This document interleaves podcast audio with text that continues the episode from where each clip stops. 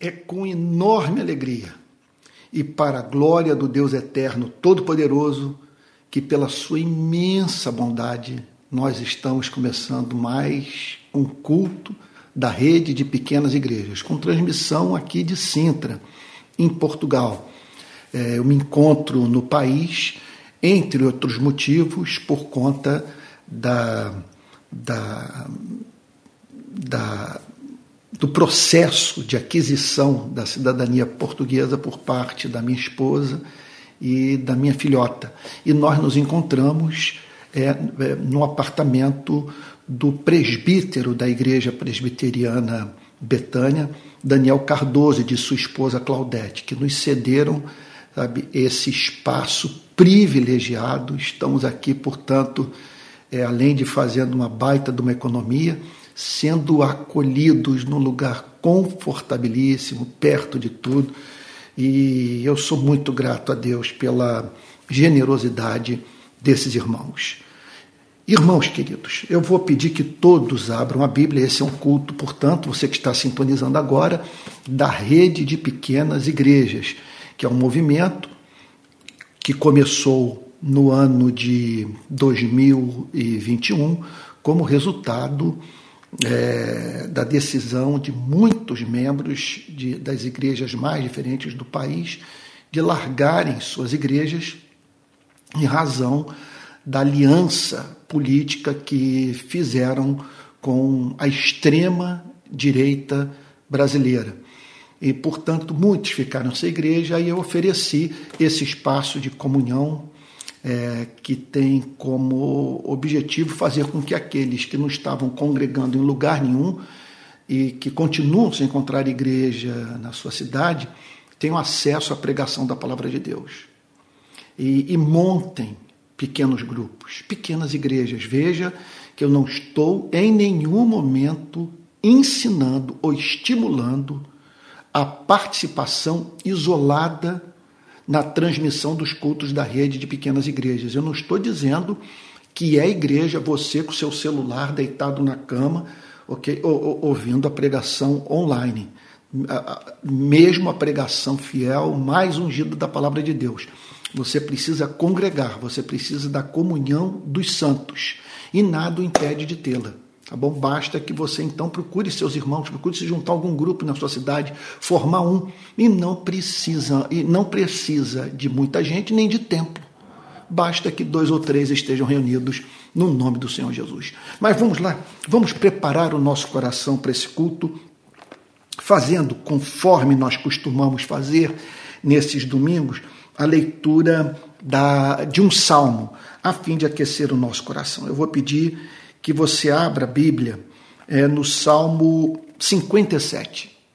Salmo de número 57. Achou? Então vamos lá. Tem misericórdia de mim, ó Deus, tem misericórdia, pois em ti a minha alma se refugia. A sombra das tuas asas me abrigo, até que passem as calamidades. Clamarei ao Deus Altíssimo, ao Deus que por mim tudo executa. Dos céus ele me, envia o seu auxílio e me livra. Cobre de vergonha os que me procuram, perdão, os que procuram me destruir. Envia a sua misericórdia e a sua fidelidade. A minha alma está rodeada de leões, ávidos por devorar os filhos dos homens. Lanças e flechas são seus dentes. Espada afiada é a língua deles. Se exaltado, ó Deus, acima dos céus e em toda a terra brilhe a tua glória. E aí então, verso 7, aqui eu concluo. Firme está o meu coração, ó Deus. O meu coração está firme.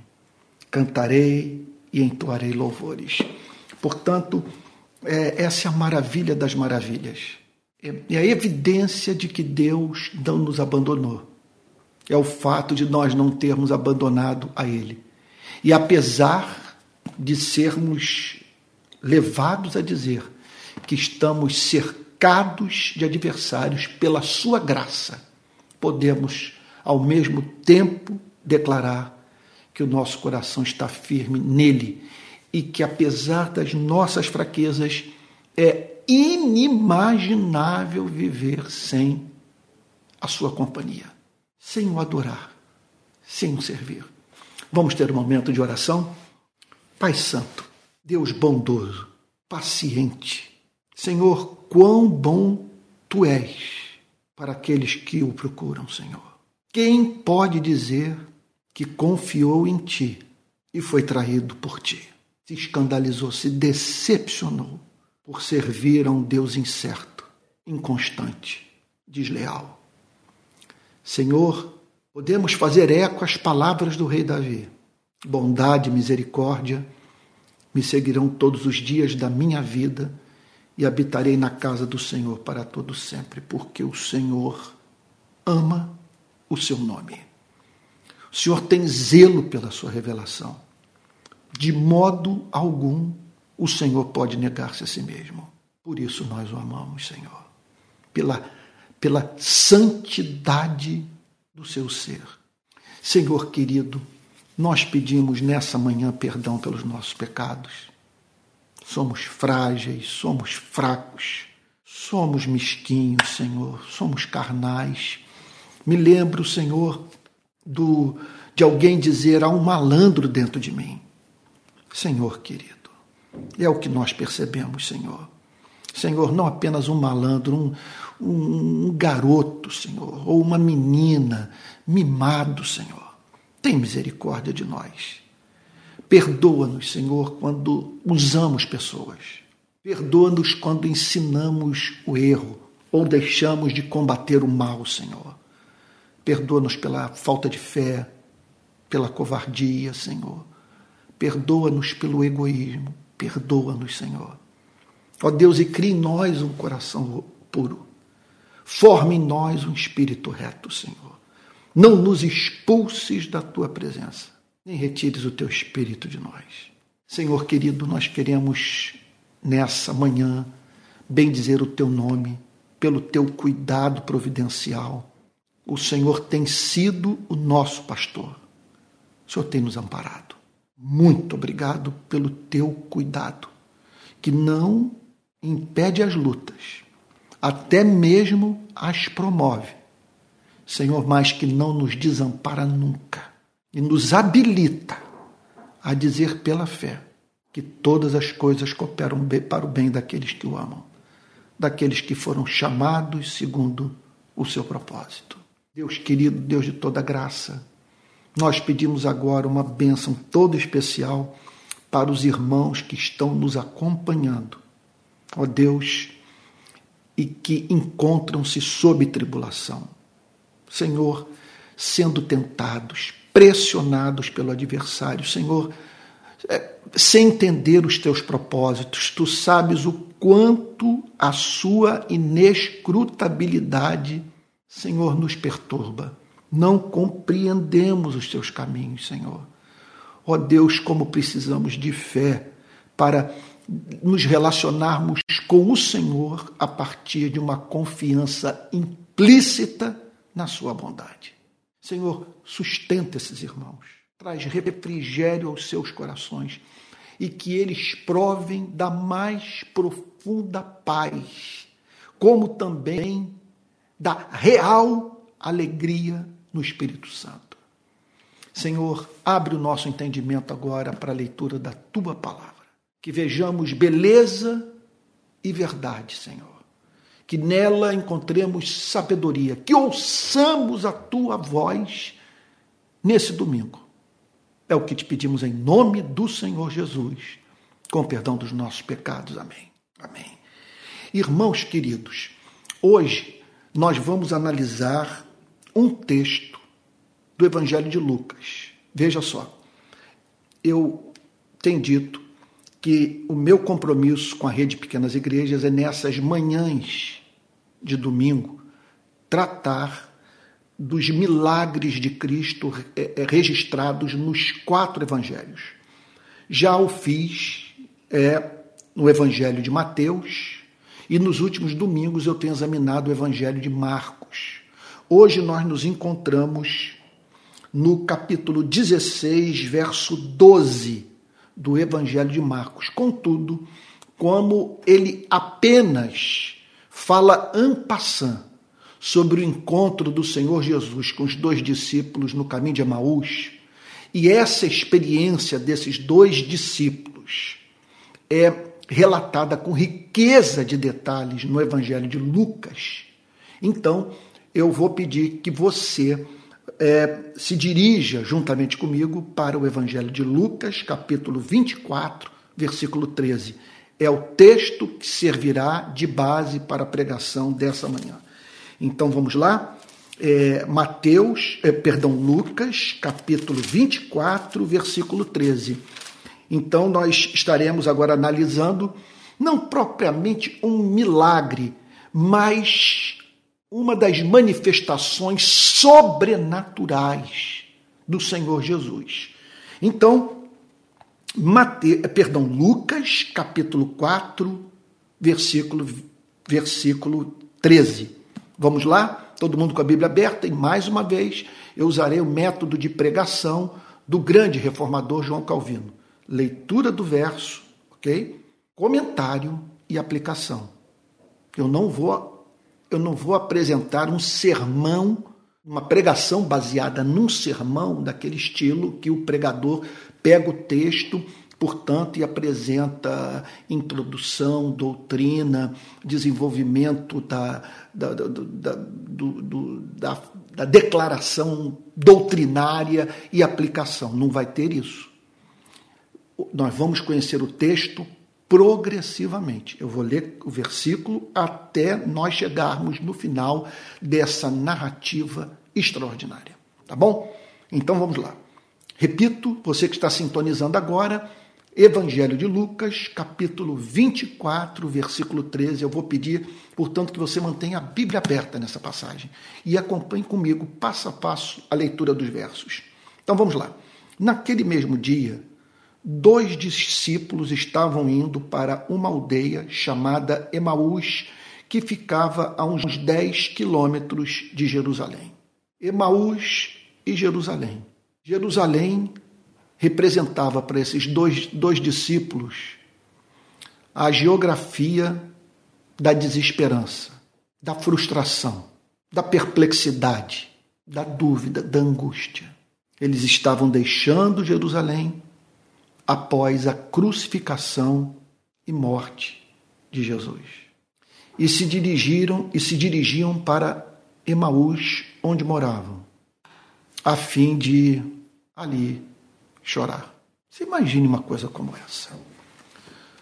Você conhece a pessoa mais extraordinária que passou por esse planeta. Alguém que falou como ninguém jamais falou franco, honesto, sincero, direto, às vezes contundente na sua mensagem, mas sempre desejando edificar, sempre agindo a partir do amor. O apóstolo Pedro veio um dia dizer: Olha, nós não encontramos nele nenhuma iniquidade, nem dolo algum foi encontrado na sua boca. Os meus amigos íntimos conhecem as minhas imperfeições, especialmente minha esposa e filhos sabem das minhas fraquezas. Mas após três anos de convívio intenso com Cristo, o apóstolo Pedro foi levado a dizer: Ele foi a encarnação do amor. Não, não, nós não encontramos nele imperfeição nem dolo na sua boca. Não saiu nada dos seus lábios que tenha trazido prejuízo para a vida daquele que o ouviu. Então, esses homens estão voltando para Emaús diante de um fato inexplicável. Esse ser mais extraordinário que os discípulos no caminho de Emaús tinham como filho de Davi, sabe? havia passado por uma sessão de tortura e sofrido a pena capital mais odiosa, mais repugnante, mais ignóbil que se possa conceber: a morte por crucificação. Eles estão, portanto, deprimidos. Eles esperaram muito na pessoa de Cristo e na sua mensagem. E, de repente, tomam conhecimento daquele fim de vida dramático, nada honroso, que fez com que Jesus entrasse naquele curto período da história, sabe, é, é, é, no rol de bandidos mortos pelas forças do Império Romano. Então, ah, verso 14 declara: E iam conversando a respeito de tudo o que tinha acontecido. Eles voltavam para casa é, conversando sobre a sua experiência com Cristo, o que testemunharam da vida de Jesus e desse final de vida dramático, com o Senhor Jesus pendurado no madeiro. Eles vinham pelo caminho conversando a respeito, de uma forma especial, da morte de Cristo. Verso 15. Enquanto conversavam e discutiam, o próprio Jesus se aproximou e ia com eles. Eles vinham pelo caminho falando sobre Cristo. Um Cristo amado, um Cristo desejado.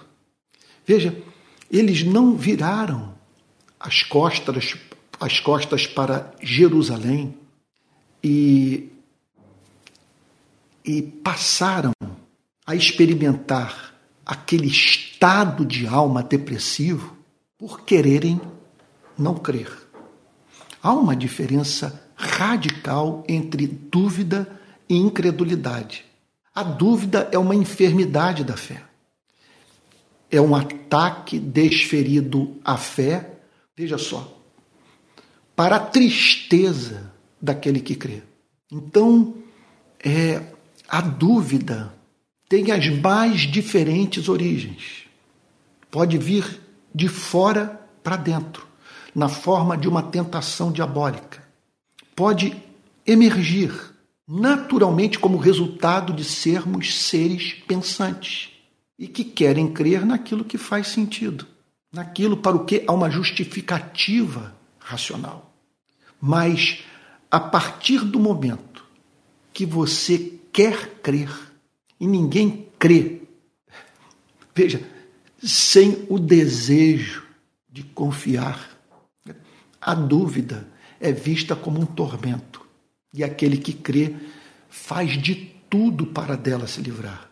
Porque ele tenha plena consciência do deserto que o aguarda caso ele venha romper com a fé. Se você me perguntasse hoje, Antônio, por que você permanece no cristianismo? O que faz com que você queira morrer como cristão? Olha, entre as muitas respostas que eu poderia dar, uma que, que, que que, que é a expressão mais profunda das convicções mais radicais da minha alma. Eu não consigo me imaginar na descrença. Eu não consigo. É, é, veja, eu não consigo olhar para o universo e me ver apenas perante energia e matéria. Eu não consigo conceber que a referência maior do que é belo no universo não é pessoal. Você está entendendo o ponto? O que me encanta na fé cristã é saber que esse meu anelo por, por, por fazer convergir todo o meu ser para o belo, para o simétrico, para o majestoso, sabe? encontra satisfação no Deus cristão.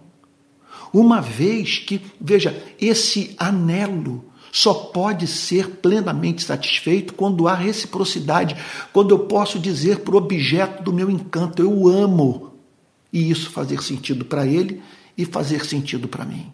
Imagine, portanto, tudo que lhe resta é a extraordinária visão, vamos dizer, de algo como a Via Láctea, ou as maravilhas desse planeta.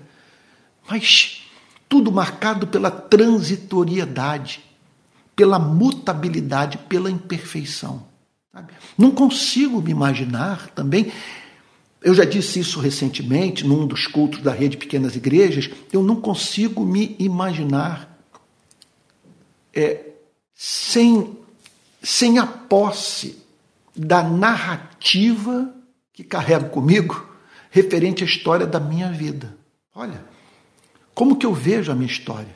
Eleito, regenerado, chamado eficazmente, portanto, convertido, perdoado, justificado, adotado, é, perseverando por obra da graça divina, resistindo a tudo e a todos, não me apartando de Cristo e caminhando assim a passos largos para a glória eterna. Retire essa narrativa de sua vida, o que lhe resta? Quem é você? De onde veio? Para onde vai? Então esses homens sabiam o que significava para eles né? um Cristo morto.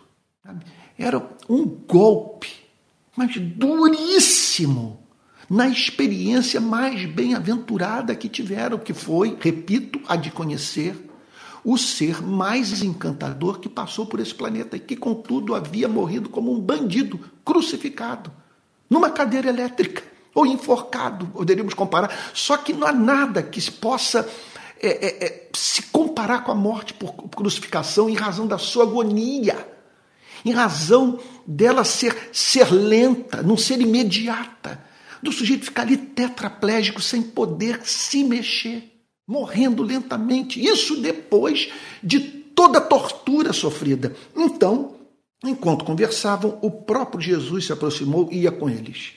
Jesus se aproximou e ia com eles, porque Jesus jamais abandona, jamais abandona aquele que luta contra a dúvida, aquele que se desespera por crer. Olha, só o fato de você odiar a dúvida já é evidência que você é dele. Você não o faria se não tivesse recebido esse toque do Espírito. Você abomina a dúvida. A dúvida o, o, o derruba, a dúvida o machuca, o fere. Porque você já o conheceu, você provou dessa água, você sentiu a doçura do mel. O, o, o perfume de Cristo marcou a sua memória. E você não quer outra coisa. E como que Jesus o vê? Com compaixão. Por isso Jesus é visto aqui se aproximando e caminhando com eles.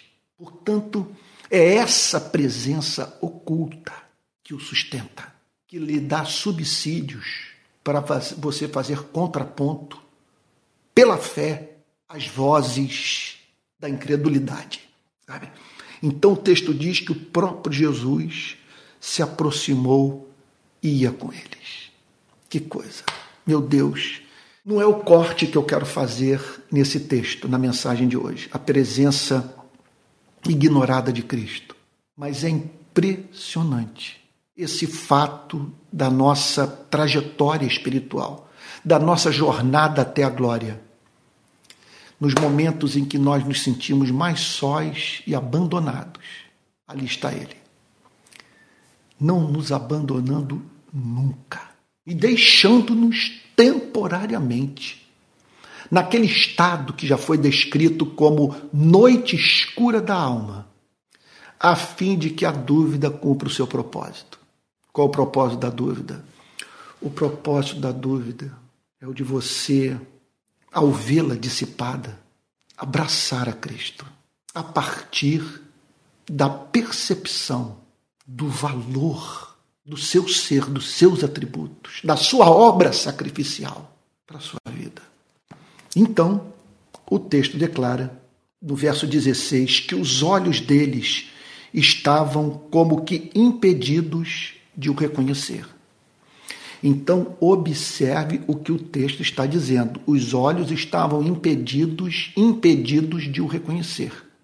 Eles se encontravam diante da verdade, mas a angústia, a tristeza, a melancolia condicionaram a sua percepção espiritual. Você está entendendo o ponto? Eles, me permita dizer, eles viam, mas não enxergavam. Eles estavam diante do amor das suas vidas, da sua esperança maior. Ora, eles vinham pelo caminho, com o coração machucado, espremido pelo fato de terem visto aquele profeta, aquele que falou, repito, como ninguém jamais falou. Aquele que os ensinou a chamar Deus de Pai. Eles vinham pelo caminho estado de melancolia. Jesus se manifesta e aquela mesma melancolia, aquela tristeza, aquele fato que não tinha explicação, a morte do Filho de Deus, impediram os seus olhos de identificarem, de reconhecerem, de decodificarem a manifestação da revelação. Então, e olha que isso esteja absolutamente certo. Vamos entender um ponto? Sempre que dúvidas emergirem, coisas do tipo assim, você lê o jornal e você se depara com uma história.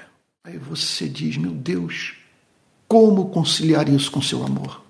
Eu conheço o caso de um presbítero do Rio de Janeiro, presbítero diácono, ligado à igreja presbiteriana. Ele foi dar ré no carro e atropelou e matou seu próprio filho. Então, nessas horas, veja, quando essa informação me foi passada, eu estava diante de um fato, veja, real, tal como a crucificação de Cristo foi real, testemunhada como tal pelos dois discípulos no caminho de Emaús.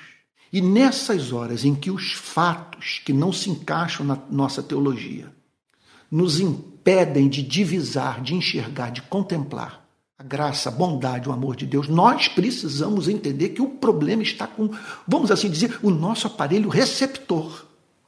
O texto diz que os olhos estavam impedidos de ver. Então, é por isso que nós temos que clamar. Como diz, diz uma, uma, uma, canção que eu ouvi há uns 20 anos atrás, é, de um, de um uh, feita nos Estados Unidos, me parece, que diz assim: Abra os olhos do meu coração, abra os olhos do meu, do meu coração. Eu quero te ver, Senhor, eu quero te ver, exaltado e, e bem alto, brilhando na luz da Sua glória. Então é o que nós precisamos é desse milagre que ele continua santo. Esse, essa que é a questão. Isso que me angustia. Ele continua santo. Ele continua verdadeiro, ele continua interessado na minha vida, mas os meus olhos estão impedidos de vê-lo. Porque afinal de contas eu perdi o emprego. Porque afinal de contas o meu cônjuge esfriou no seu amor por mim. Porque afinal de contas eu, eu estou enfrentando dores físicas ou dores na alma há meses sem, sem encontrar solução para os meus problemas, porque as pessoas que eu amo estão sofrendo. Então, isso tudo faz com que os nossos olhos estejam como impedidos de o ver. O texto é muito claro, porém, os olhos deles estavam como que impedidos de o reconhecer. Isso é uma coisa impressionante. É você imagina, o momento que você está vivendo é um momento de presença de Deus, mas o, é, o que ocorre? Você não está conseguindo identificar a graça na luta que está enfrentando. A presença de Deus é, no sofrimento que se abateu sobre sua vida, a decepção que você. Vamos pensar agora em algo que nos une aqui na rede de pequenas igrejas, a decepção que você viveu com a sua igreja algo que lhe era muito caro, que lhe é caro. Pessoas com as quais você conviveu, pessoas que fazem parte da sua história, e de repente você vê essa gente se voltando contra você e o tendo como um, um herege, sabe, um falso cristão, alguém que, que, que saiu do caminho pelo fato de você ter condenado algo, pelo fato da sua consciência ter exigido que você não se mantivesse calado. Isso não é fácil, mas aqui está o texto dizendo, porém, os olhos deles estavam como que impedidos de o reconhecer. Então nós estamos diante daquilo que poderia chamar de uma declaração epistemológica, que tem a ver com a teoria do conhecimento. Ela está dizendo o seguinte: como que o nosso estado de alma é capaz de determinar a nossa percepção. Nesse caso aqui, estorvando a vista, impedindo-nos de, de contemplar o amor quando ele se manifesta. Eles se viam diante de um simples homem, não diante daqueles a quem eles tinham como morto. Olha o que, que o texto prossegue declarando. Olha só, coisa essa passagem é uma das mais lindas, das mais poéticas das Sagradas Escrituras. E a história é tão linda, tão linda, que só pode ser revelação, só pode ser baseada em fatos, ninguém inventaria. Um mentiroso não teria alma para criar uma história como essa, tão magnífica. Olha que coisa linda. Então ele lhes perguntou: O que é que vocês estão discutindo pelo caminho? Então, quando ele se aproxima, quando ele se aproxima, uma das obras ocultas, misteriosas dessa presença não percebida de Cristo é as perguntas que Cristo faz a você e a mim, a fim de nos proporcionar clareza de pensamento. Essa é uma coisa que nós devemos buscar na vida. Somos seres racionais, por termos sido criados em mais semelhança de Deus, e como tais, Deus quer se relacionar conosco. Por isso que a Bíblia não pede para nós acreditarmos em absurdos, para nós crermos no incrível, quer dizer, naquilo que é intrinsecamente impossível de crer. Sabe? A Bíblia pede para que a gente creia no supra-racional, mas a Bíblia não pede para que nós creiamos no que é no, no, no que é subracional, vamos assim dizer. No que está quem da razão. A Bíblia pede para que nós creiamos aquilo que está para além da razão. Daquilo que a razão não compreende, mas não é irracional. Não é contraditório. Ela pede que creiamos em antinomias. Não pede para que creiamos em contradições. Então Deus lida conosco como seres racionais. O que é uma antinomia? Quando a Bíblia nos apresenta verdades de difícil harmonização, vamos assim dizer, intelectual, verdades que aparentemente se, se, se contradizem, que sob um, um, um, um, exame mais profundo poderiam ser compreendidas por nós, mas que são ambas inegáveis. Ambas estão aí, não podem ser refutadas por nós, como, por exemplo, a soberania de Deus e a responsabilidade humana. Como harmonizar? Como harmonizar a soberania de Deus com a responsabilidade humana? Agora, como negar a soberania de Deus? Como negar a responsabilidade humana? Agora, uma outra coisa é a Bíblia é, nos chamar para nós acreditarmos em contradição. Uma coisa que, sabe, numa coisa, por exemplo, acreditar, por exemplo, que Deus criou a si mesmo. A Bíblia não ensina isso. Isso é uma contradição. Porque para criar a si mesmo, ele teria que existir antes de não existir. Isso é uma contradição absurda. Pois bem, mas vamos prosseguir aqui o texto, no texto. O que vocês estão discutindo pelo caminho? Então, essa é uma primeira coisa que nós temos que fazer nos momentos de dúvida, nos momentos em que não entendemos os procedimentos de Deus para conosco. Nessas ocasiões em que é, as coisas não saem conforme nós esperávamos, como havíamos planejado. Eu acho que esse é um dos problemas centrais. E eu vou lhe dizer que é um dos mais difíceis para mim. Você faz um planejamento depois de ter orado, está certo de que aquela direção é a vontade de Deus, e aí se depara com problemas infernais que aparentemente evidenciam que você tomou a decisão errada quando na verdade nada mais representam do que as lutas que são inerentes às conquistas que, pela graça de Deus, obtemos nessa vida. Então, nessas horas, emergem dúvidas. Aqueles homens estavam imersos é, em incertezas. Não conseguiam conciliar fatos com teologia. Aliás, não conseguiam é, conciliar é, fatos é, é, assim, diferentes da vida, tudo que eles testemunharam de Cristo a morte de Cristo. Um fato. A beleza estonteante da pessoa de Cristo, da pregação de Cristo, do caminho da redenção de Cristo. Outro fato, a morte de Cristo como bandido. Que universo é esse onde ambas as coisas, quer dizer, coexistem? Então, qual é o nosso dever? Responder às perguntas que Deus nos faz. Aqui está Cristo perguntando a eles: o que vocês estão discutindo pelo caminho? Então, isso é, um negócio, isso é uma coisa que nós temos que fazer. Pegar o sofrimento, a dúvida, sabe? É, é, é, a questão que nos atormenta e fazer perguntas, afinal de contas, sobre. Olha só, para eu estar duvidando, para eu duvidar de algo, eu tenho que acreditar em alguma coisa. Eu duvido de Y porque acredito em X ou estou, ou estou sendo tentado a acreditar em X, mas é, é, é, Quais são as evidências que tornam X objeto da crença? Essa dúvida é razoável. Nós precisamos procurar saber qual é a natureza da nossa dúvida, da nossa questão. O que vocês estão discutindo? Sobre o que vocês estão falando? Significa, portanto, é nós entendermos, quer dizer, significa, esse, olha, você está lidando com algum problema. Eu aprendi isso com Martin Lloyd Jones. Você não consegue, é alguma coisa que se lhe afigura como acima da sua capacidade intelectual. Mas você precisa tomar uma decisão. Você precisa se posicionar com respeito àquela mesma coisa. Então o que, que você faz? Se distancia dela e faz uma aproximação progressiva, de modo que você se aproxime dela a partir daquilo que é absolutamente verdadeiro, daquilo que não há dúvida. Então, por exemplo, quando eu tomei a consciência, quando eu soube da história do presbítero que atropelou e matou o filho sem querer, bom, como entender uma coisa como essa? Então, o que, que eu faço? Me distancio do fato, do fato perturbador, do fato que angustia, do fato que alvoroça a mente. Eu me distancio dele. E dele me aproximo gradativamente mas a partir daquilo que é absolutamente certo. E o que é absolutamente certo é que Deus é bom. E que eu não posso estar mais preocupado com aquele pai, com aquela criança, do que o criador daquele pai daquela criança.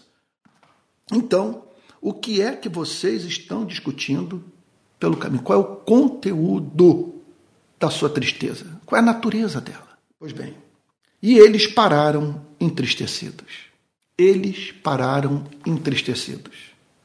Olha, é diferente. Nós estamos diante de algo diferente daquilo que se observa em alguns pensadores, que parecem falar com alegria sobre a inexistência de Deus, sabe? que efusivamente declaram que o cristianismo é mitologia pura. Então, há pessoas que estão em busca da justificativa da, da incredulidade. Elas agasalham a dúvida, porque para elas é interessante não crer. Porque o crer exige algo delas do qual elas não querem abrir mão. Aqui nós estamos diante de algo completamente diferente. Eles estavam entristecidos. Eles queriam crer, mas eram seres humanos. Seres humanos, e por serem seres humanos, estavam lidando com alguns fatos. E eles precisavam de respostas para aqueles fatos. Enquanto não obtivessem respostas para aqueles fatos, eles permaneceriam entristecidos. Então, essa é uma tristeza de natureza diferente. Observe sobre o que nós estamos falando. Eles não estão tristes aqui porque perderam a namorada, ou perderam, uh, sabe, a mulher, ou, sei lá, ficaram sem emprego, ou ou, ou, ou, alguém, sei lá, casa pegou fogo, alguém roubou alguma coisa que lhes era preciosa, sei lá, pensa em alguma coisa dessa natureza. Não é isso? Essa é uma tristeza diferente. É a tristeza de não terem a companhia de Cristo. É a tristeza de não verem Cristo como um Cristo vivo que venceu a morte. Essa é, uma, essa é uma tristeza de outra natureza. E eu vou lhe dizer que esse é um tipo de sofrimento que sempre contará com com a presença de Cristo, a misericórdia de Cristo, o socorro de Cristo. Porque essa tristeza é uma tristeza que provoca Deus, que mexe com as entranhas de Jesus e que faz, portanto, com que Deus tenha interesse, interesse concreto em fazer com que essa pessoa encontre o amor de sua vida. Eles estavam tristes porque amavam a Jesus. Sabe? É impressionante como que pessoas podem falar sobre a Bíblia. Sabe? Com absoluta irresponsabilidade, fazer uma, uma, uma afirmação que milita contra a doutrina da inspiração das Sagradas Escrituras. E, e não se angustiarem com isso. E eles não. Eles estavam diante do fato, a morte por crucificação de Cristo, e aquilo os entristeceu. Por que os entristeceu? porque eles desesperadamente queriam crer. Jesus era se tornou precioso para eles. Saber da existência de Cristo, saber que uma pessoa como Cristo não pode morrer, Não pode, sabe? Não, sabe o que, que, que, Olha, eles conheceram a Cristo e a partir do conhecimento. É, é, isso é conversão. Eles conheceram a Cristo e a partir do contato com Cristo, eles foram levados a dizer o seguinte: é, é, não, não é possível que ele não exista. Não é possível que ele tenha deixado de ser. É, eu, eu diria que esse é o sentimento do cristão. Sabe quando a conversão é consumada? É quando você tem esse encontro com Cristo e vê a descrença como absurda pelo fato do seu coração ter razões, conforme alguém já disse que a, que, que a razão desconhece, tá? para dizer: não é possível que essa história não seja verdadeira. Não é possível que a morte prevaleça sobre a vida, o ódio sobre o amor o caos sobre a harmonia. Não é possível, não é possível. Sabe, é, é, é, é um encontro. Eu, eu, olha, eu, eu, vou, eu vou lhe dizer, é um encontro que faz com que você diga o seguinte: eu me recuso a viver no universo sem Cristo. Eu me recuso. Eu não quero a vida eterna, eu quero Cristo. Vida eterna para mim é estar na companhia de alguém tão amável. Então, Verso 18 declara: Um, porém, chamado Cleopas, respondeu: Será que você é o único que esteve em Jerusalém? olha, olha a pergunta que ele formula para Cristo sem saber que estava falando para Jesus. Isso é uma coisa impressionante. Ou seja, aí está você vivendo. Tem um fato maravilhoso sobre sua vida. Algo lindo, algo eterno, algo real, verdadeiro, mas você ignora. Você está entendendo o ponto? E alguma coisa que está aí. É um fato sobre a sua vida. Ele é verdadeiro. O único problema seu é que você o ignora. Você não o percebe, você não sente, mas ele está aí. E lá estavam eles diante de Jesus, diante do amor das suas vidas. Será que você é o único que esteve em Jerusalém? Será que você é a única pessoa que veio de Jerusalém? E não sabe o que aconteceu lá nesses últimos dias? Como que você pôde, onde que você estava na cidade ao ter passado por lá e não saber do que ocorreu? Aquele profeta lá, aquele que veio de, de, de Nazaré, sim, aquele que, que, que, que operou milagres, que falou o que nós jamais ouvimos da boca de um rabino, aquele que apresentou um conceito de Deus que nos levou a finalmente a não querermos nos relacionar mais com Deus e sim com o Pai, Deus Todo-Poderoso, Criador dos céus e da terra. Será que você não tomou conhecimento da crueldade que aconteceu, da injustiça que foi praticada? Você não tem consciência disso? Olha lá, você não sabe do que aconteceu lá nesses últimos dias? E ele lhes perguntou: do que se trata? Do que vocês estão falando? Observe que o Senhor Jesus os empurra na direção do contato com a sua dor, para eles entenderem a natureza do seu sofrimento. Tu, todas as perguntas, veja como que nós temos que aprender a responder essas perguntas que Deus nos faz. Olha só, todas as perguntas visavam a, a clareza de raciocínio. Olha lá, olha o que, que ele diz. Do, de que, do que se trata? Eles explicaram aquilo que aconteceu com Jesus. Você não sabe? É incrível. Eles estavam falando sobre Jesus para Jesus, como se o Jesus sobre o qual eles estavam falando não fosse o Jesus com o qual eles estavam conversando. Pare para pensar nisso. Olha, isso, isso é, é teoria do conhecimento humano. Eles estavam diante da verdade, anelando a verdade, querendo conhecer a verdade, amar a verdade. A verdade havia se manifestado. Eles eram capazes de falar com, com ternura sobre a verdade para a verdade, contudo sem reconhecê-la. Que coisa impressionante essa passagem. Então, aquilo que aconteceu com Jesus, o Nazareno, você não sabe o que aconteceu com Jesus. O nome dele era Jesus, era um rapaz de 33 anos, chamado Jesus, lá de Nazaré. Jesus, o Nazareno, olha a historicidade de Cristo. Era Jesus que teve um local lá de criação. onde ele viveu a maior parte da sua vida. Jesus Nazareno, que era profeta. Você não sabe, você não conheceu esse que falava, que ele era a voz de Deus. Não houve nenhum igual em Israel. Ninguém expôs a lei para nós como ele o fez. Ninguém nos ajudou a entender a mensagem de Moisés como ele o fez. Não tem paralelo, não tem registro. E olha, você me permita dizer o seguinte: o antigo, não há nada no Antigo Testamento que esteja acima dele, do que ele falou e da forma como ele viveu. Ele estabeleceu um outro paradigma. A vida dele foi muito mais linda do que a vida de, de, de Abraão, de José, de Davi, de Moisés, seja lá quem for. Jesus, o Nazareno, que era profeta, poderoso em obras e palavras. Poderoso em obras e palavras. Ele falava com autoridade. A palavra dele é, é, era algo impressionantemente penetrante. Eu vou lhe dizer uma coisa.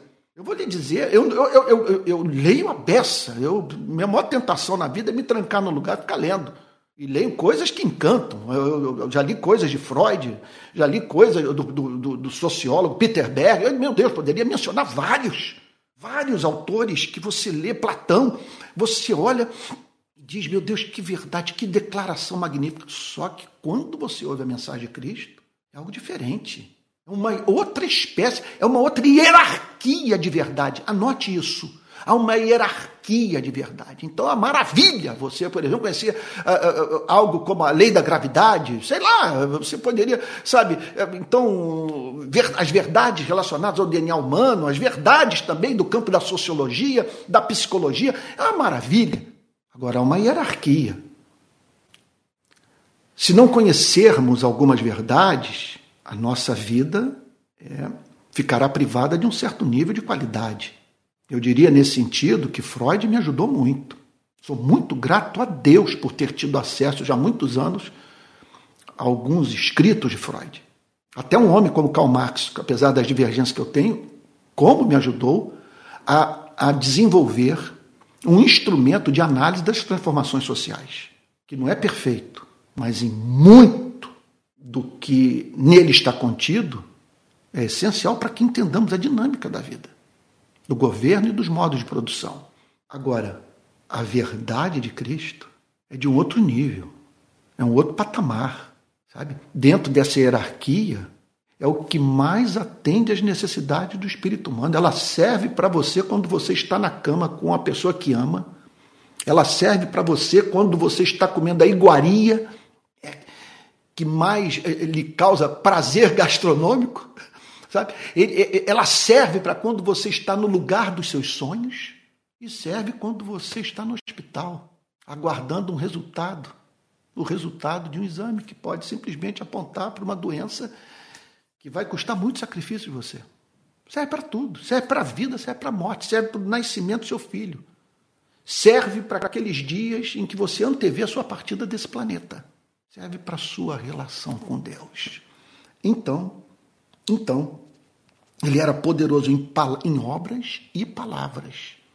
Era impressionante que o que ele fazia era corroborado pelas suas obras. Quando ele diz ele era poderoso em obras, veja, veja, ele não está dizendo que ele, que ele criou um monumento, sei lá, que ele criou um aqueduto, que ele edificou um templo, como Salomão, sabe, que ele reconstruiu os muros conforme nós vemos né, é, é, no, no, nos livros é, do Antigo Testamento, Neemias e Esdras, a reconstrução da cidade, a reconstrução dos muros.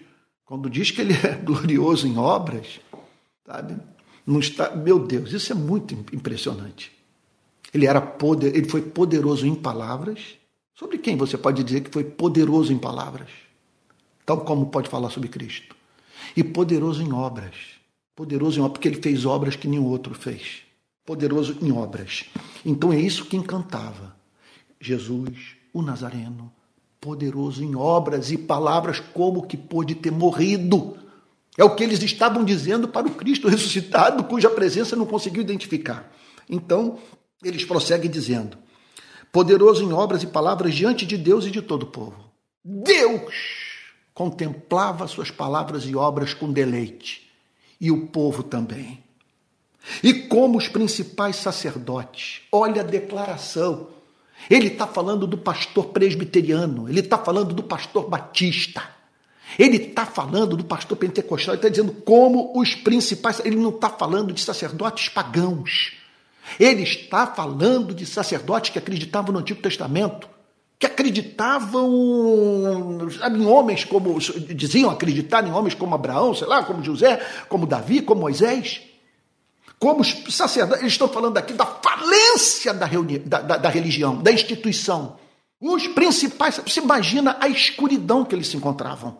A pessoa mais extraordinária que eles conheceram, que fora capaz de fazer um contraponto ao que era ensinado por esses sacerdotes ensandecidos, esses doentes, alguns deles esses psicopatas. Ele morto, os sacerdotes vivos e os sacerdotes que colaboraram para a sua morte. Tome cuidado com as instituições religiosas, tome cuidado comigo. Tome cuidado com todo aquele que resolve pegar o livro, esse livro chamado Bíblia, e interpretá-lo para você. Tome cuidado. Sim, porque é muito poder, esses caras têm muito poder.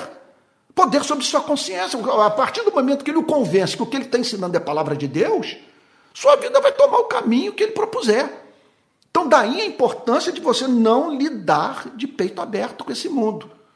Olha lá, como que os, os principais sacerdotes e nossas autoridades, o nosso próprio povo entregou um de nós para uma força de ocupação. Os principais sacerdotes e nossas autoridades o entregaram para ser condenado à morte e o crucificaram. É a escuridão completa, as instituições não funcionando as instituições trabalharam para a morte do Messias. Você está entendendo o ponto? Eu tenho dito isso há muito tempo. Do, do colapso do protestantismo brasileiro. Do que está em curso em nossas igrejas. É algo análogo que está aqui. As nossas principais autoridades, os nossos sacerdotes, o entregaram para ser condenado à morte e o crucificaram. Ele era poderoso em obras e palavras. O Nazareno, o Filho de Deus. Deus se agradava dele. Grande parte do povo se deleitava com suas obras e com suas palavras. Não houve nenhum igual, contudo, ele foi morto e foi morto justamente pelas lideranças da nossa religião. Então, nada novo do que está acontecendo hein, no Brasil. Preste atenção. Atenção. Você não pode se escandalizar desmedidamente. Você foi ensinado pelas Sagradas Escrituras que toda instituição religiosa tem a tendência de, no decorrer do tempo, se transformar no seu oposto. Olha o que a Bíblia está dizendo. Ele foi morto por pastores e padres. Então o texto diz: Nós esperávamos, verso 21, olha o motivo da tristeza.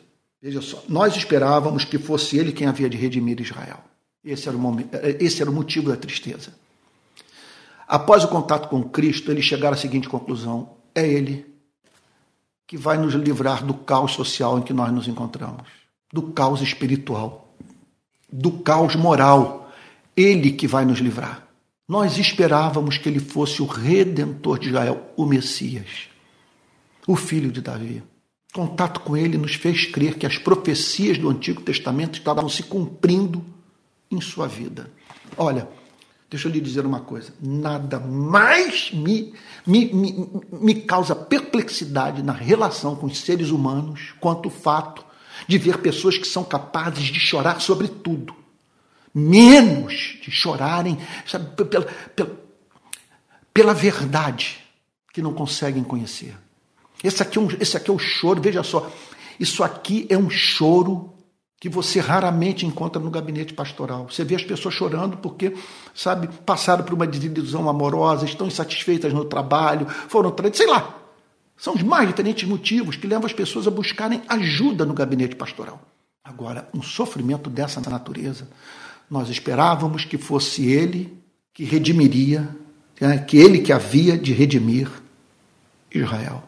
Nós acreditávamos que ele fosse salvar o seu povo. Mas depois de tudo isto, depois de tudo isto o quê? Depois da traição levada a cabo pelos sacerdotes, da crucificação e morte, já estamos no terceiro dia desde que essas coisas aconteceram. Faz três dias que a nossa esperança morreu. Nossa maior alegria. Há três dias que nós fomos privados da companhia do ser mais fascinante que conhecemos. Você está entendendo? Olha, sempre que você estiver lendo aqueles textos, Jesus com Azorrague entrando no templo, ou Jesus dizendo para Pedro, arreda de Satanás, tu não cogita das coisas de Deus, mas sim da coisa dos, das coisas dos homens. Olha, quando você ler aquelas passagens nas quais Jesus declara raça de víboras, sepulcros caiados, entenda uma coisa. Quem conheceu Jesus, mediante essa iluminação do Espírito, se afeiçoou por ele. Quem o conheceu intimamente, passou a ter encanto por ele. Eles estavam tristes, eles não estariam tristes se tivessem conhecido um Cristo, um Cristo diabo, um Cristo que mais se parece com Satanás. Eles estavam tristes porque estavam privados da companhia de um ser bom, daquele que era digno de ocupar esse lugar, o lugar de redentor do seu povo, redentor de Israel. Então já faz três dias desde que essas coisas aconteceram.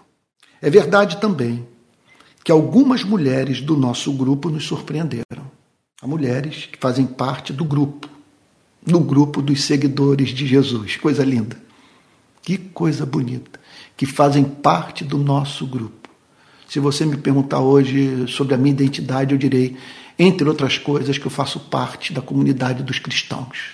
Eu faço parte do povo que se reconciliou com o Pai por meio da morte do Filho. Então, algumas do nosso grupo, algumas mulheres do nosso grupo nos surpreenderam indo de madrugada ao túmulo. Elas foram ao túmulo e não achando o corpo de Jesus. Olha, esse é um fato. Nós estamos diante de um fato. Tem gente entre nós que não tem necessidade de mentir. Olha, pode ser que o que esteja ali rolando é o seguinte, mas são mulheres. Dentro daquela cultura, elas são muito emotivas, são muito impressionáveis. Elas estão muito comovidas. Talvez ele estivesse dizendo, foram as que mais choraram. Elas foram de madrugada ao túmulo. Foram lá onde ele foi posto. E não achando o corpo de Jesus, foi o que elas disseram. Elas não acharam o corpo de Jesus, voltaram dizendo, elas não acharam o corpo, e voltaram dizendo que tinham tido uma visão de anjos, os quais afirmaram que ele vive. Então nós temos essa informação. Mulheres foram ao túmulo em busca do corpo de Jesus, não acharam, mas retornaram declarando ter tido um encontro com anjos e que anjos disseram que ele estava vivo. Bom, você recebe uma informação como essa, o que lhe cabe fazer? Ela se lhe afigura como absurda, porque é sobrenatural, fala de anjos e de mulheres no primeiro século como portadoras da verdade. O que lhe cabe fazer? Vencer o preconceito, sabe? enxugar as lágrimas e procurar se certificar do fato de que se o que foi falado é verdadeiro. Eles receberam essa informação, tiveram uma visão de anjos, os quais afirmaram que ele vive.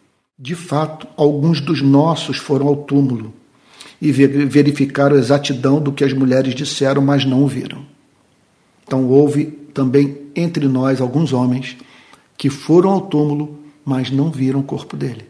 Nós estamos, portanto, diante é, desse fato. O corpo dele desapareceu. Faz três dias que ele morreu, que foi sepultado, e nós não conseguimos mais achar o seu corpo. Mas é evidente que ele morreu. Então, eles estavam lidando não com absurdo. Eles estavam lidando,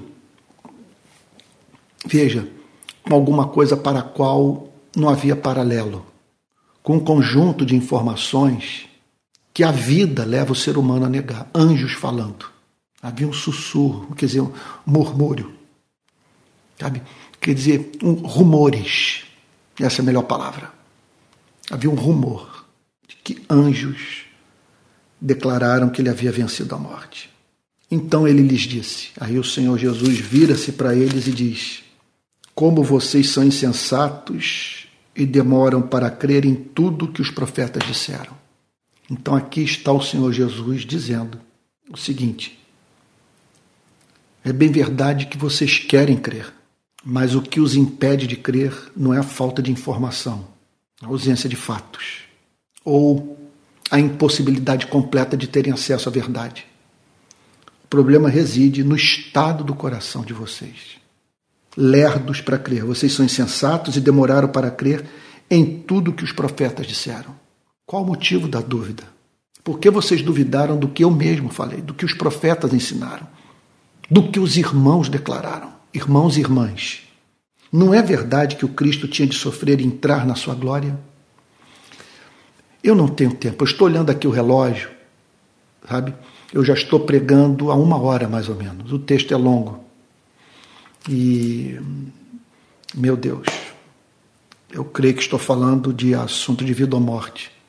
E quem é de Jesus, acredito que tem prazer nesse exercício, sabe? Não, não olhando para o relógio, sabe? Ansiando para que, quer dizer, o contato com a palavra de Deus cesse, sabe? Porque tem alguma coisa mais importante para fazer.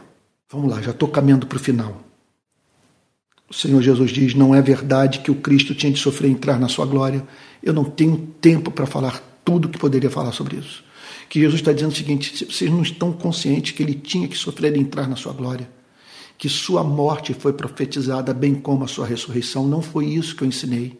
Não era necessário que o Messias morresse, porque para que Israel fosse redimido de modo integral, era necessário que houvesse expiação de pecados. Eu não vou me ater nesse ponto. É muito vasto, aqui é muita informação, é a tentação de eu ir para um outro campo doutrinário que é vastíssimo. Mas fica aqui essa informação, que Jesus está dizendo o seguinte: era necessário que tal acontecesse. Era necessário que tal acontecesse. Então vocês deveriam crer em razão da, da necessidade da fé. Meu Deus, é, eu, eu lido com esse tema como eu lido com o juízo final, porque eu acredito no juízo final.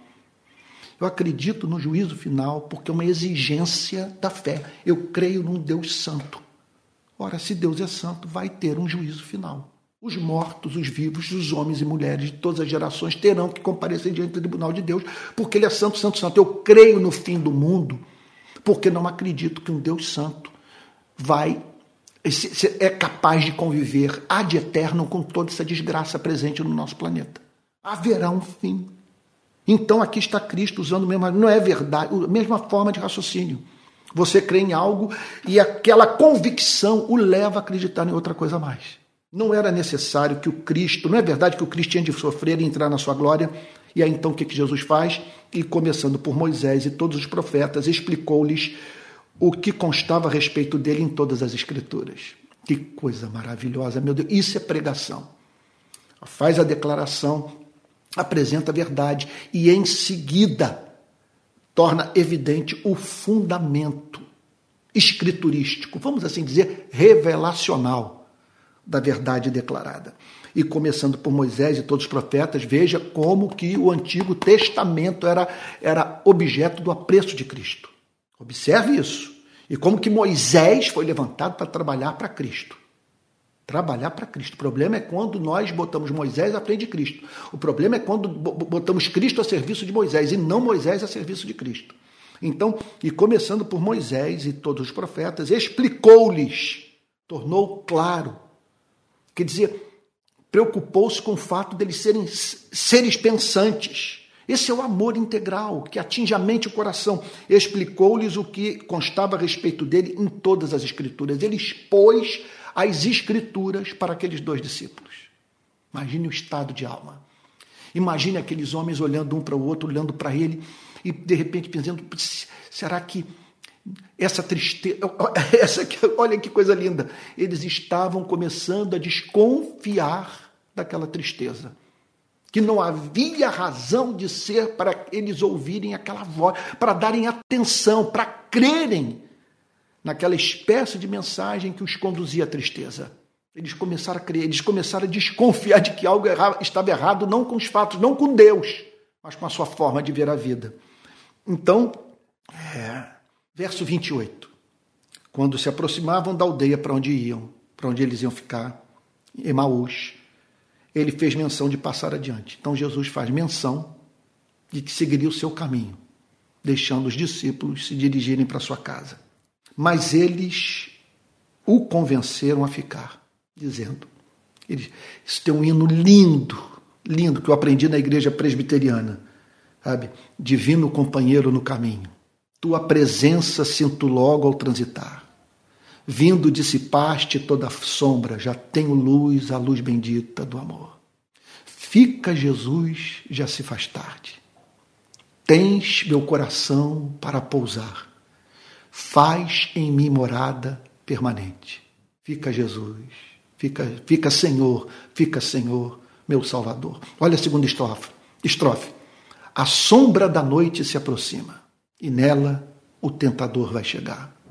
Não, não me deixes só pelo caminho. Ajuda-me, ajuda-me até chegar. Fica, Jesus, já se faz tarde. Tens meu coração para pousar.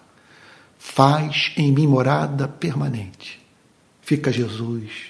Fica, Senhor. Fica, Senhor, meu Salvador. Olha que coisa linda. Fique conosco, porque é tarde e o dia já está chegando ao fim. Eles agem, veja só, eles o fazem por motivo humanitário. Eles estavam perante uma pessoa agradável, eles estavam perante uma pessoa franca, honesta, que conhecia a Bíblia, então eles julgaram que alguém tão especial assim não deveria é, caminhar à noite, sem ter um lugar de repouso, que ele, que ele poderia passar a noite com eles em casa, esperando assim o dia amanhecer a fim de prosseguir viagem. Isso seria mais seguro. Eles agem com humanidade. Eles, agem, eles estão sendo movidos por algum sentimento. Um sentimento de amor. Eles estavam sentindo algo, mas sem identificarem Cristo na presença de Cristo. É um mistério. Olha, alguém com mais santidade, com mais amor, com mais graça do que eu poderia explicar essa história de uma forma muito mais profunda, muito mais, porque tudo é arrebatador. Você sabe quando você está pregando e você está assim, diz, sabe, você está pregando e percebe que você não está falando tudo o que poderia ser falado sobre o texto. Que você não está sendo capaz de ajudar as pessoas a entenderem a beleza do que está sendo ensinado. Olha lá, fique conosco porque é tarde o dia já está chegando ao fim. Entrou para ficar com eles. E aconteceu que, quando estavam à mesa, eles sentam à mesa, oferecem abrigo e oferecem pão. Olha só. E aconteceu que, quando estavam à mesa, ele pegou o pão. Aí Jesus toma a iniciativa, como se ele fosse o anfitrião, o dono da casa. Ele pegou o pão e o abençoou.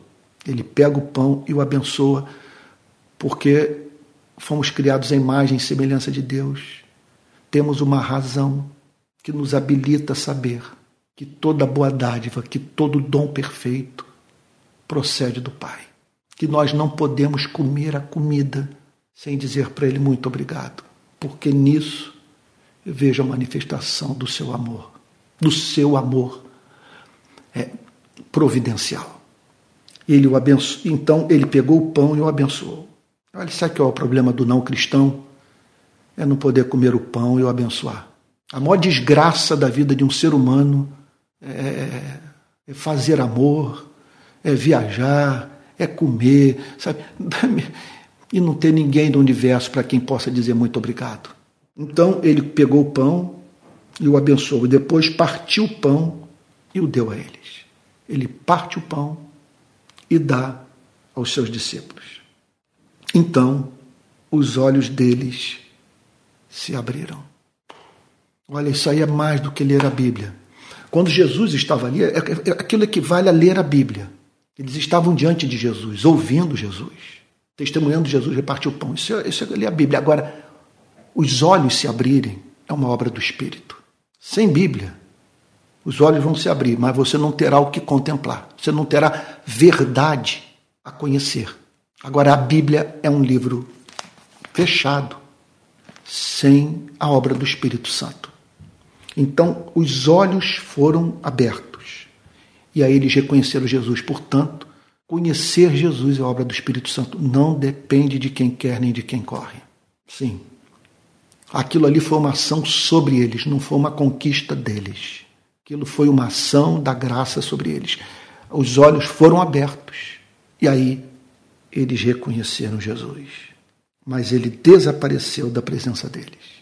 Quando eles reconheceram Jesus, quando Jesus deu testemunho da ressurreição a eles, ele já, Jesus já não precisava mais estar fisicamente ao seu lado. Porque a partir daquela experiência eles saberiam que por toda a eternidade teriam a companhia de Cristo. Que o mesmo Cristo que os havia acompanhado de um modo oculto naquele caminho de Jerusalém para Emaús, estaria com eles para todo sempre. Que aquela que aquela, aquele, aquele ato de desaparecer fisicamente da presença deles não significava abandono. Eles não teriam a companhia física, mas teriam para sempre a companhia espiritual de Cristo.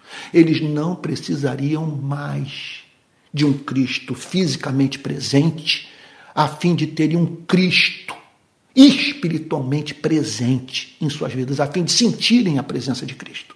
Então, Jesus desaparece. E disseram ao outro. Aí eles viram-se um para o outro, depois de contemplarem um milagre. Isso é felicidade. Você quer alguma coisa na vida para além disso aqui? Você consegue imaginar uma experiência mais gloriosa do que essa? Você, olha, há algo que você deveria buscar mais nesse presente momento da sua vida do que essa experiência vivida por esses homens? Seus olhos se abrirem para você identificar Cristo na sua vida.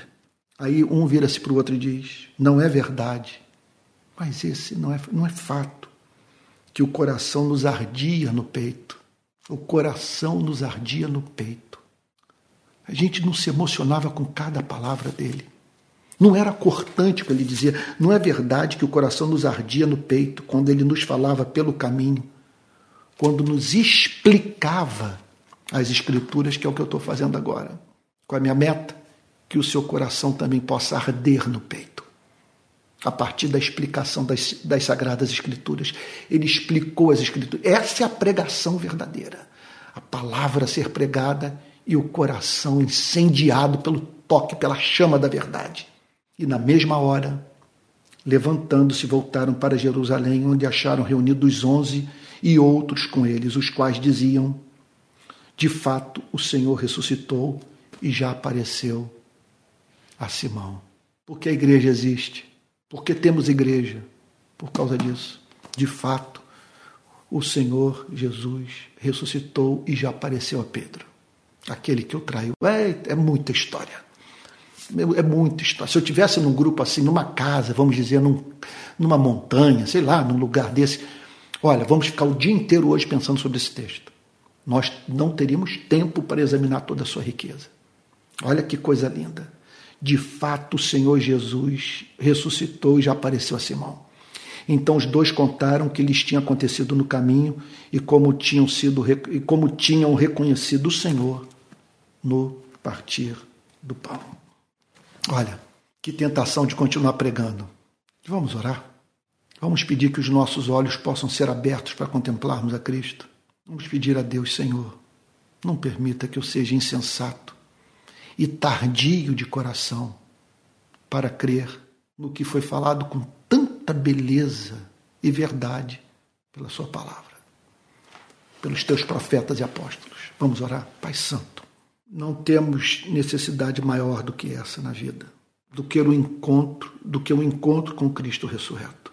Senhor, nós não queremos apenas conhecer a Bíblia, não queremos ser experts em teologia sistemática. Senhor, não queremos ser exegetas renomados. Nós queremos Cristo. Queremos conhecer Sua verdade. Senhor, Ajude-nos a ser a igreja da ressurreição, a, igreja, Senhor, não dos grandes oradores, dos advogados da fé, mas a igreja das testemunhas, Senhor, dos que falam sobre o que viram, Senhor.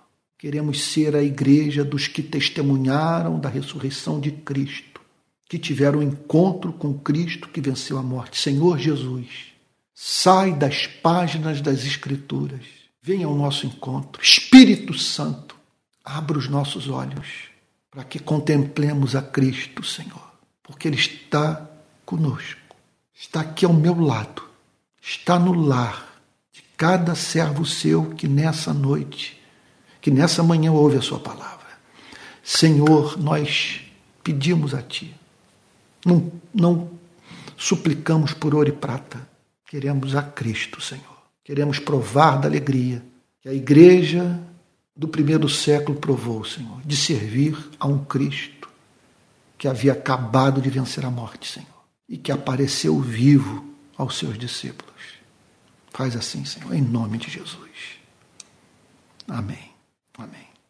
Irmãos queridos, eu sei que a mensagem foi muito longa, mas espero que tenha abençoado muito o seu coração. Olha, Eu já estou no meu na parte final das minhas férias, final do mês, dia 25 eu estou voltando. Ok, mas continuo com a pregação. Todo domingo, às 10 da manhã e domingo às 18 horas. Hoje eu estarei novamente pregando, falando dessa vez sobre, o, sobre uma parábola de Cristo, sobre uma metáfora de Cristo. Ou seja, hoje eu vou dar continuidade à mensagem do domingo passado que eu não pude terminar em razão de problema de transmissão, sabe? os problemas que eu estava enfrentando com a internet. Olha só, deixa eu dizer também uma coisa para você, é que a, a, a rede de pequenas igrejas hoje já tem uma conta temos uma conta bancária e nós temos recebido ajuda por, um, por, por parte de pessoas que têm depositado nesse Pix, usado esse Pix para fazer o depósito. Eu vou te mostrar aqui agora, olha. É pixrpi22.gmail.com. Tá bom? É tudo junto. pixrpi22.gmail.com. Esse é o Pix da rede de pequenas igrejas. Com esses recursos, nós vamos ajudar os pobres, vamos organizar a rede no país. Quando eu voltar, vai ser uma das minhas metas para 2023: organizar o movimento no Brasil, identificar os grupos e, juntamente com meu filho Pedro e com demais irmãos que o Espírito Santo vai usar, que serão mantidos pela igreja, se Deus assim permitir, nós prepararmos a liderança e terminarmos 2023 com uma estrutura muito maior do que a que tivemos até então. É tudo muito novo, eu peço que todos entendam. Nós temos um ano e meio de vida. Tá bom? E tudo aconteceu num, num período muito conturbado das nossas vidas. Então, ano passado foi o ano mais difícil do meu ministério. Tá? E eu espero ter que Deus conceda graça para que em 2023 a gente organize a rede de pequenas igrejas, tá bom? Bom, como eu já falei demais, eu vou pedir licença para a gente encerrar o culto agora e, e voltarmos às 18 horas, horário de Brasília, 21 horas, horário aqui de Portugal. Eu me encontro, repito, eu me encontro em Sintra, na casa do presbítero Daniel, da irmã Claudete, esse casal precioso, que abriu as portas de sua casa para nos receber. Eu estou aqui tratando da obtenção de cidadania da minha mulher e da minha filha, já que meus filhos, Mateus e Pedro, e eu somos cidadãos portugueses. E agora, então, estamos vendo aqui a, a questão de cidadania, pela graça de Deus, já recebemos um, um comunicado da loja do cidadão, onde se trata dessas questões e tal, entre outras. E dia 8 agora nós vamos lá e provavelmente a Alissa terá recebido a sua cidadania e esperamos que a Adriane também, para a esposa que não tem vínculo de sangue com a terra, vínculo direto, na verdade todos nós temos, mas vínculo direto assim tal é, é um pouco mais difícil. Mas nós estamos esperando em Deus que, que, que vamos obter. Mas olha, nenhuma intenção de mudar para cá, vou continuar no Brasil servindo a Cristo, que o meu chamado não é para viver aqui. Na verdade, eu sou muito grato a Deus por nessas viagens não ter sentido de, o desejo de ficar em nenhum lugar por onde eu passei. Meu desejo de retornar. Se você me perguntasse por que você quer retornar, eu diria pelo amor à obra de Deus. Eu amo é, fazer o que faço. Olha, quero fazer um apelo para os irmãos do Rio de Janeiro. Eu estou voltando no final de fevereiro para em março. Eu quero, na primeira quinzena de março, começar os cultos na cidade. Eu peço que vocês procurem lugar, qualquer lugar do Rio de Janeiro. Olha, entendo o que eu estou dizendo? Qualquer lugar do Rio de Janeiro. Procure, se você encontrar uma igreja, de preferência um lugar onde a gente possa receber crianças também, tá bom? É meu desejo, a partir de março, voltar a pregar domingo de manhã no Rio de Janeiro. Mas veja só, não vai ser uma igreja, vai ser um local de encontro das pequenas igrejas do Rio de Janeiro. Vai ser um culto, um grande culto, em nome de Jesus tá bom? Com transmissão para o Brasil inteiro. E à noite eu continuo com a pequena igreja que se reúne na minha casa e na casa de outros irmãos que fazem parte da pequena igreja lá de Niterói. Ok? Vamos encerrar então esse culto, tá bom? Hoje eu vou ter o privilégio de almoçar com o pastor Vanderlei, que está morando aqui em Portugal, em Setúbal. Vou almoçar com ele, com a sua esposa, com suas filhas, na companhia da Alissa e da Adriane. Tá bom? Olha, vamos receber a benção apostólica, encerrar esse momento de adoração. Esse, essa pregação vai ser salva e você vai poder compartilhar o link com seus parentes e amigos. E eu também farei o mesmo é, é, daqui a pouco, tá bom? Botando em toda a rede o link dessa pregação, tá bom? Vamos receber a benção apostólica e que a graça do nosso Senhor e Salvador Jesus Cristo, o amor de Deus o Pai e a comunhão do Espírito Santo sejam com cada um de vocês, desde agora e para todos sempre. Amém. Fique com o Jesus do caminho de Emaús. E que você possa agora estar dizendo: hoje o meu coração ardeu, tal como eles. Eu senti o meu coração aquecido pela palavra e não há nada que eu queira mais na vida do que conhecer o Cristo ressurreto e Ele amar e servir por toda a eternidade. Fique com Jesus até logo mais.